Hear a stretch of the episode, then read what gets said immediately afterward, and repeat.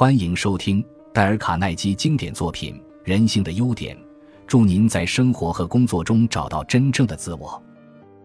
第六章：分析忧虑的基本技巧。如何分析和解决忧虑问题？解决问题的第一个办法是弄清事实。只要能把问题讲清楚，问题就已经解决了一半。一旦做出决定，当天就要付诸实行。同时要完全不理会责任问题，也不必关心后果。在上一篇第二章里提到的威利斯卡瑞尔的奇妙公式，是否是一个万能公式？是否能解决你所有的忧虑问题呢？不，当然不能。那么，当你面对忧虑时，应该怎么办呢？答案是：我们一定要学会用下面三种分析问题的基本步骤来解决各种不同的困难。这三个步骤是：一、弄清事实。二、分析事实；三、达成决定，然后依此行事。千真万确。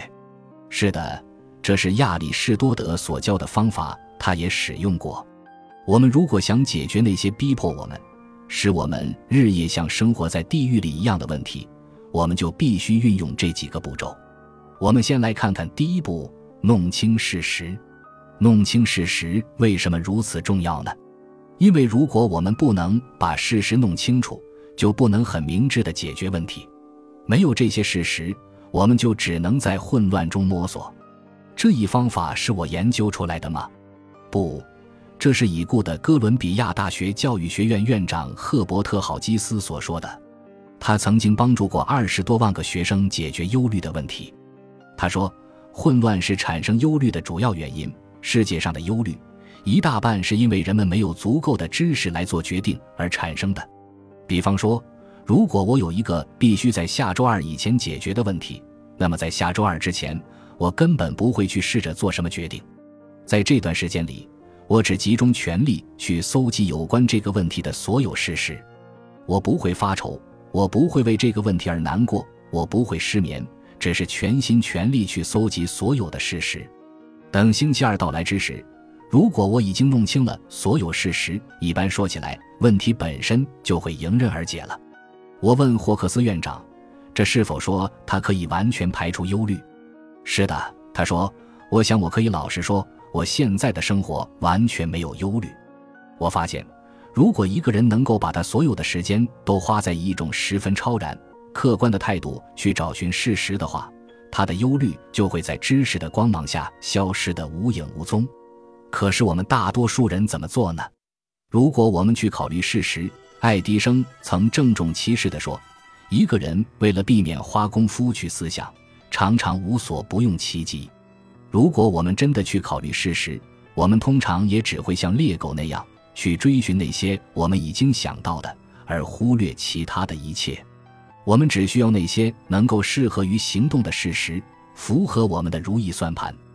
符合我们原有偏见的事实，正如安德烈·莫鲁瓦所说：“一切和我们个人欲望相符合的，看来都是真理；其他的就会使我们感到愤怒。难怪我们会觉得要得到问题的答案是如此困难。如果我们一直假定二加二等于五，那不是连做一个二年级的算术题目都会有问题吗？可事实上，世界上就有很多很多的人硬是坚持说二加二等于五。”或者是等于五百，弄得自己跟别人的日子都很不好过。关于这一点，我们能怎么办呢？我们得把感情排除于思想之外，就像郝基斯院长所说的，以一种超然、客观的态度去弄清事实。要在我们忧虑的时候那样做，不是一件简单的事。当我们忧虑的时候，往往情绪激动。不过，我找到了两个办法。有助于我们像旁观者一样很清晰、客观地看清所有事实。一在搜集各种事实的时候，我假设不是在为自己搜集这些资料，而是在为别人。这样可以保持冷静而超然的态度，也可以帮助自己控制情绪。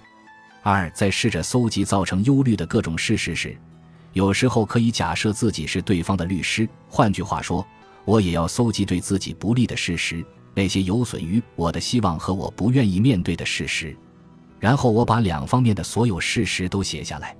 我通常发现，真理就在这两个极端之间。这就是我要说明的要点。如果不先看清事实的话，你我、爱因斯坦，甚至美国最高法庭也无法对任何问题做出很明智的决定。爱迪生很清楚这一点，他死后留下了两千五百本笔记簿，里面记满了有关他面临的各种问题的事实。所以，解决我们问题的第一个办法是弄清事实。让我们仿效郝基斯院长的方法吧，在没有以客观态度搜集到所有事实之前，不要去想如何解决问题。不过，即使把全世界所有的事实都搜集起来，如果不加以分析和诠释，对我们也丝毫没有好处。根据我个人的经验，先把所有的事实写下来，再做分析，事情会容易得多。事实上，仅仅在纸上记下很多事实。把我们的问题明明白白的写出来，就可能有助于我们得出一个很合理的决定。正如查尔斯·凯特琳所说的：“只要能把问题讲清楚，问题就已经解决了一半。”让我用事实来告诉你这种做法的效果吧。中国有句古话：“百闻不如一见。”我要告诉你一个人怎样把我们刚刚所说的那些真正付诸行动。就拿盖伦·利奇菲尔德的事情来说，我认识他好几年了。他是一个在远东地区非常成功的美国商人。一九四二年，日军侵入上海，利奇菲尔德正在中国。下面就是他在我家做客的时候给我讲述的故事。日军轰炸珍珠港后不久，他们占领了上海。我当时是上海亚洲人寿保险公司的经理，他们派来一个所谓的军方清算员，实际上他是个海军将领，命令我协助他清算我们的财产。这种事，我一点别的办法也没有。要么就跟他们合作，要么就算了。而所谓算了，也就是死路一条。我只好遵命行事，因为我无路可走。不过有一笔大约七十五万美元的保险费，我没有填在那张要交出去的清单上。我之所以没有把这笔保险费填进去，是因为这笔钱属于我们的香港公司，跟上海公司的资产无关。不过我还是怕万一日本人发现了这件事。可能会对我非常不利。他们果然很快就发现了。当他们发现的时候，我不在办公室，不过我的会计主任在场。他告诉我说，那个军官大发脾气，拍桌子骂人，说我是个强盗，是个叛徒，说我侮辱了日本皇军。我知道这是什么意思。我知道我会被他们关进宪兵队去。宪兵队就是日本秘密警察的行刑室。我有几个朋友就宁愿自杀，也不愿被送到那个地方。我还有些朋友在那里被审问了十天，受尽了苦刑之后死在那个地方。现在我自己也可能要进宪兵队了。当时我怎么办的呢？我在礼拜天下午听到这个消息，我想我吓得要命。如果找不到解决问题的方法，我一定会吓坏了。多年来，每次我担心的时候。总坐在打字机前，敲下两个问题及其答案：一，我担心的是什么；二，我能怎么办呢？我以往都不把答案写下来，而在心里回答这两个问题。不过多年前我就不那样做了。我发现，同时把问题和答案都写下来，能够使我的思路更清楚。所以在那个星期天的下午，我直接回到上海基督教青年会我住的房间，取出我的打字机。我打下一，我担心的是什么？我怕明天早上会被关进宪兵队里。然后打下第二个问题，二，我能怎么办呢？我花了几个钟头去想这个问题，写下了四种我可能采取的行动，以及每一种行动可能带来的后果。一，我可以尝试着去跟那位日本海军将领解释，可是他不会说英文。若我找个翻译来跟他解释，很可能会惹他生气。那我可就死路一条了，因为他是个很残酷的人，我宁愿被关在宪兵队，也不愿去跟他谈。二，我可以逃走，这是不可能的，他们一直在监视着我。我从基督教青年会搬出搬进都需要登记，如果打算逃走的话，很可能被他们抓住而枪毙。三，我可以留在房间，不再去上班，但如果这样做的话。那个日本海军将领就会起疑心，也许会派兵来抓我，根本不给我说话机会，而把我关进宪兵队。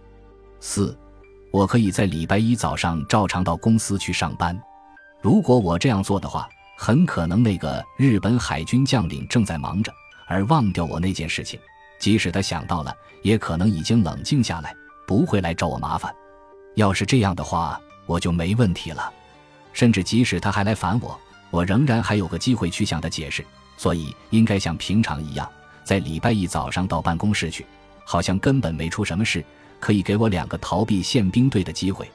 当我把所有事情都想过，决定采取第四个计划，像平常一样，礼拜一早上去上班之后，我觉得大大的松了一口气。第二天早上，我走进办公室的时候，那个日本海军将领坐在那里，嘴里叼根香烟，像平常一样的看了我一眼，什么话也没说。六个礼拜以后，谢天谢地，他被调回东京去了，我的忧虑就此告终。就像我前面所说过的。我之所以能捡回一条命，大概就是因为在那个礼拜天下午，我坐下来写出各种不同的情况，和每一个步骤可能带来的后果，然后镇定地做出决定。如果我没有那样做的话，我可能会很混乱，或者是迟疑不决，而在紧要关头走错一步。要是我没有分析我的问题，做出决定，那整个礼拜天下午我就会急得心乱如麻，当天晚上我也肯定睡不着觉。礼拜一早上上班的时候，一定会满面惊慌和愁容。光是这一点，就可能引起那个日本海军将领的疑心，而使他采取行动。以后一次又一次的经验证明，渐渐做出决定的确有莫大的价值。我们都是因为不能达成既定目的，不能控制自己，老是在一个令人难过的小圈子里打转，才会精神崩溃和生活难过。我发现，一旦很清楚。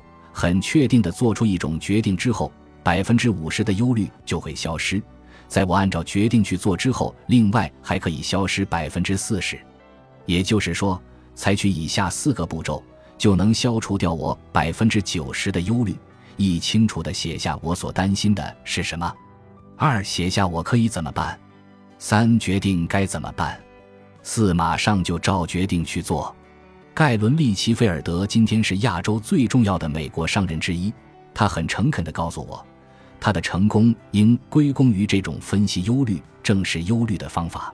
威廉·詹姆斯说：“一旦做出决定，当天就要付诸实行，同时要完全不理会责任问题，也不必关心后果。”他的意思是说，一旦你以事实为基础，做出了一个很小心的决定，就要付诸实行。不要停下来重新考虑，不要迟疑、担忧和犹豫，不要怀疑自己，否则会引起其他的怀疑。不要一直回头看。我问一位俄克拉荷马州最成功的石油商人维特菲利普如何把决心付诸行动，他回答说：“我发现，如果超过某种限度之后还一直不停地去思考问题的话，一定会造成混乱和忧虑。当调查和多加思考对我们有害的时候。”也就是我们该下决心付诸行动，不再回头的时候了。为什么不马上利用盖伦·利奇菲尔德的方法来解决你的忧虑？下面就是第一个问题：我担忧的是什么？请在空白处写下你的答案。第二个问题：我能怎么办？请在空白处写下答案。第三个问题：我决定怎么做？请在空白处写下答案。第四个问题：我什么时候开始做？请在空白处写下答案。感谢您的收听，喜欢别忘了订阅加关注，主页有更多精彩内容。